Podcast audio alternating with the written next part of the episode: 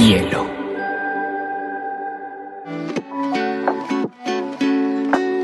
Hola, bienvenidos a Te Cuento News, un espacio donde analizaremos las noticias más importantes del mundo digital y la Web3 en menos de 20 minutos.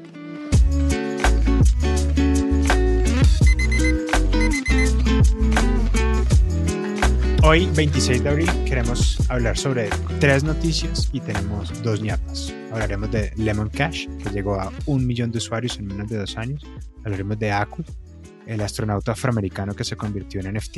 Y hablaremos de ApeCoin, que llegó a su precio máximo histórico. Así que, Pedro, llévenos. Bueno, hablemos de Lemon Cash, el exchange cripto de Argentina que ha popularizado precisamente el uso de las criptomonedas, uno más.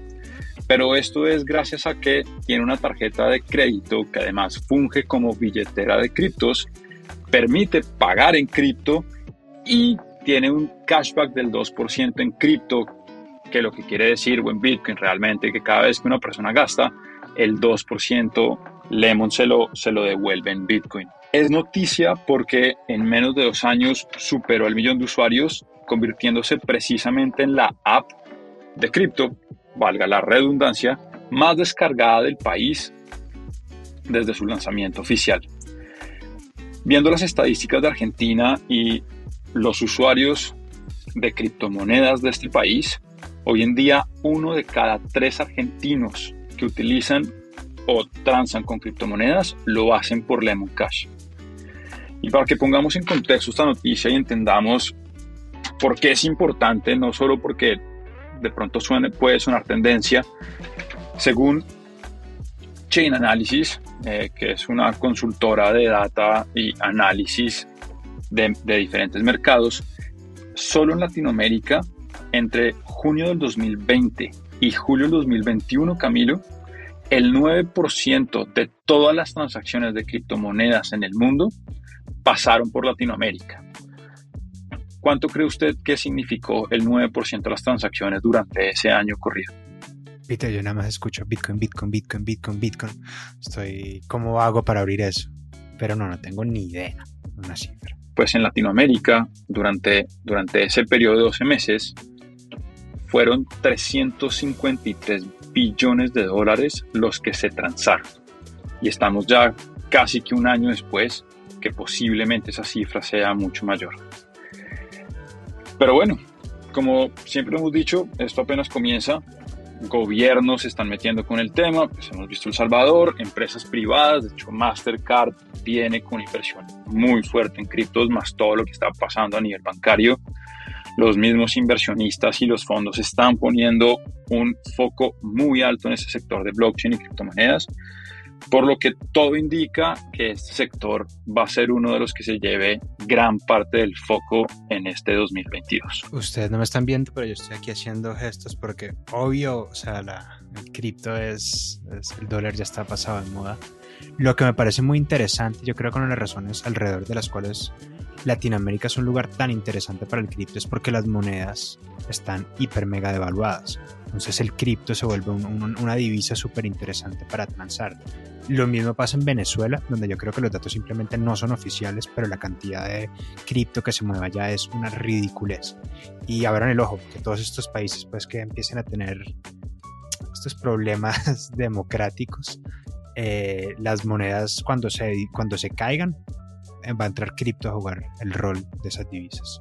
Que de hecho ya hay una empresa colombiana llamada Zulu, cuyo cuya propuesta de valor es básicamente te protegemos de la devaluación. Ahorra con nosotros que te damos stable coins, que son el, digamos que el equivalente a dólares en el mundo cripto, y así te cuidas de que tu moneda no se devalúe o pierda valor en el tiempo. Entonces sí, yo creo que las criptos van a tener un, un nivel muy relevante que ya iremos viendo noticia a noticia. Pues yo, yo, les quiero hablar de dos cosas bien interesantes. Una es, eh, este fin de semana fue el, de, lo más importante tal vez del espacio NFT fue Akutar. Entonces no sé si tú has escuchado hablar de eso. Idea, cuéntanos.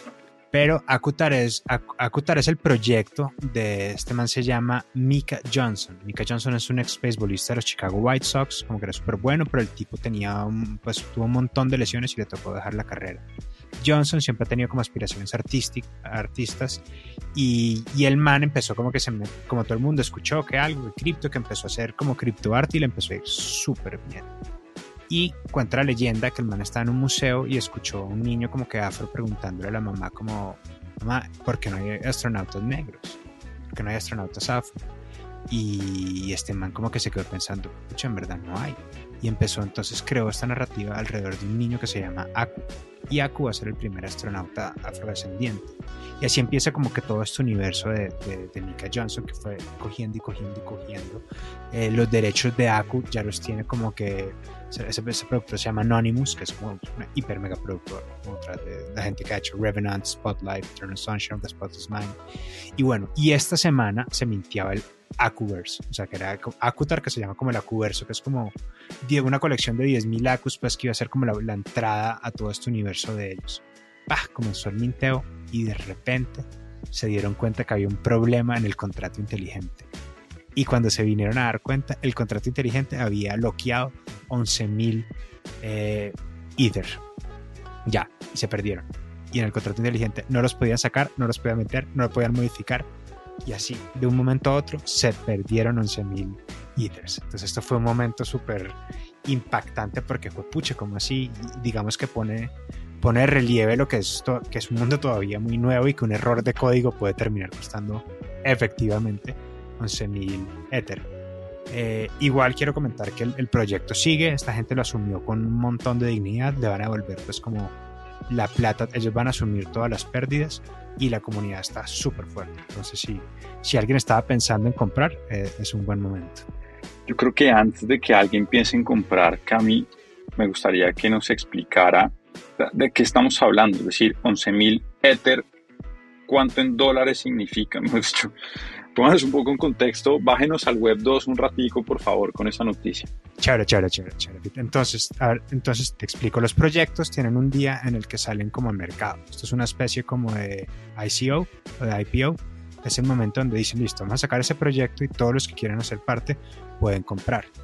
Ese día crean como un contrato inteligente que es como hace las veces de la bolsa, que es donde la gente deposita el dinero y saca su NFT en ese momento empezó a entrar esa plata, ese contrato, cuando ya estaban dando, todo esto empiezan a hacer miles de transacciones por segundo y ahí fue cuando detectaron el error y frenaron el, pues el minteo. 11.000 Ether al día de hoy, eso serían, pues espérate, le pregunto a Google porque no quiero equivocarme, pero... Serían casi 33 millones de dólares. Correcto. En el día del minteo fueron 34 millones de dólares que se perdieron, pero pues nada, exacto.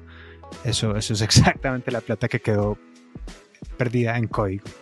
Okay, eh, Sí, no sé, no sé como que si hay algo más que quieras clarificar o, que tú nos puedas como aterrizar un poquito tal vez. No, interesante. Em, interesante estos proyectos que nacen muy desde una historia narrativa y que permite precisamente que esta historia pase a un mundo ya digital y a crear una comunidad. Ahora no me queda todavía muy claro cuál va a ser la utilidad más allá del mensaje, porque sí siento que un mensaje muy motivacional, ¿no? Eh, con todo esto de, de, del astronauta afro, pero bueno, es un poco de lo que estamos viviendo hoy en día en cuanto a utilidad, valor y NFTs. Chévere, simplemente va a decir que, que tener exposición a ser parte de este ecosistema va a ser algo interesante en el futuro, pero súper chévere.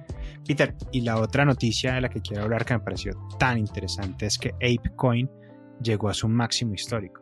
¿Tú, tú conoces ApeCoin? ¿Tienes ApeCoin? No, no conozco ApeCoin. Estuve averiguando cuáles eran las monedas más demandadas por Latinoamérica y ApeCoin definitivamente no hace parte de ese ranking aún. Ok, eh, me gusta ese, ese, ese corolario de aún. Pues te cuento, ApeCoin es la moneda, el token oficial del ecosistema de Yuga Labs. Esta es la gente detrás de Bored Ape Yacht Club, Mutant Ape Yacht Club, eh, CryptoPunks, Mibits y el Kennel Yacht Club. Estas son palabras llanas, los miquitos esos famosos que uno ve en las noticias todo el día. Esta gente entonces en, en marzo 18 sacó su propia moneda Esto es, con esta moneda se va a poder hacer todas las transacciones de su ecosistema. Entonces, con esta moneda en el futuro es la única manera en la que uno va a poder comprar estos micos, con esta moneda es la única manera con la que uno va a poder como entrar a las discotecas de ellos. Esta moneda, digamos, con esta moneda ya uno puede suscribirse a Time, por ejemplo. Simplemente va a ser una moneda más y la meta que ellos tienen es ser la, la moneda oficial de la Web3. ¿Qué pasó? Esta moneda la lanzaron el 18 de marzo, llegó como a 16 dólares, pues en, las horas me la salió, en el, en el pico pues como de, narrativo, y se estabilizó como en 10 dólares. Y en estos días, pues ya habían anunciado, pero en estos días anunciaron que el 30 de abril sale oficialmente Other Side, que es el metaverso de toda esta gente, y ahí es donde todos estos micos les van a dar tierra, se van a sacar un juego, nada, esto va a ser una nota y como en este, este, este, en este universo solamente se va a poder transar con ApeCoin y apenas dijeron esto, ¡pah! se disparó la moneda otra vez y llegó a 19 dólares, que es 19.44, que es un máximo histórico. Yuga Labs, que es la compañía detrás de todo esto que recibió la evaluación de Anderson Horowitz en 5 billones de dólares, no tiene un año. Pues acaba de cumplir un año hace 5 días. Entonces esto nos da una idea interesante del ritmo de las cosas en, este universo. Lo que yo quería contarte a ti, Pedro, y a todos los que nos escuchan, es que el, partner de, de, Yuga Labs en esto se llama Animoca Brands. Y esta es la gente que se está perfilando como el meta de la Web3.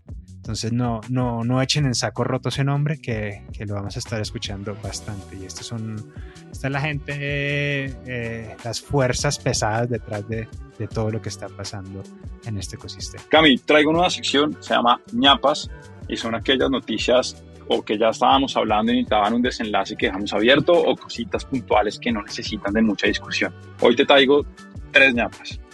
La primera, Twitter cambió de parecer, le aceptó la oferta de Elon Musk y ahora Elon Musk, como buen magnate y como lo mencionábamos, ya tiene su propia central de medios llamada Twitter.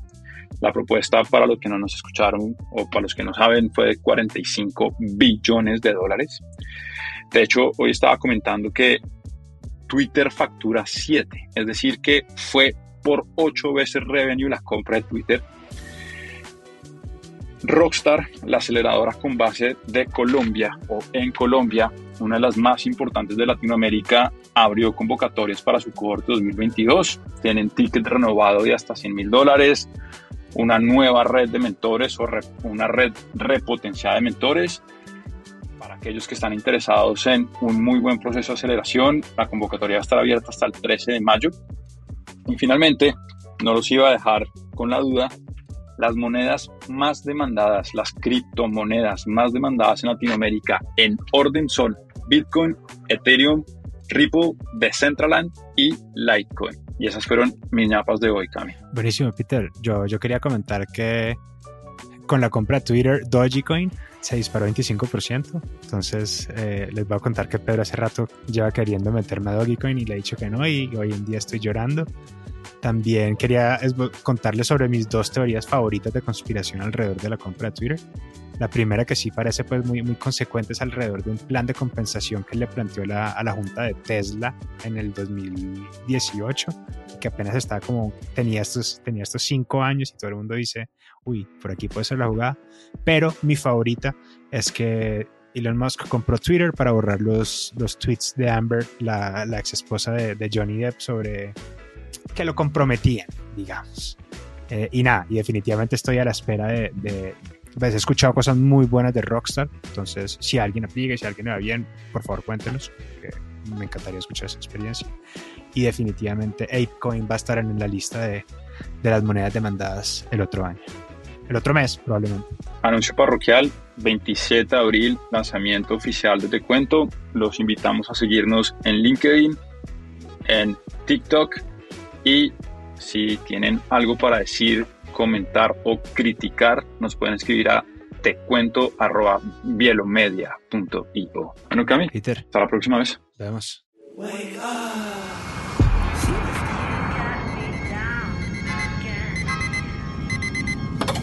NFTs have been taking over the art world, and at the center What of the NFT craze is a company called of Focus the metaverse? I don't want to be open. See, that's the biggest NFT trading platform. They saw sales top $1 billion in August. That was a record.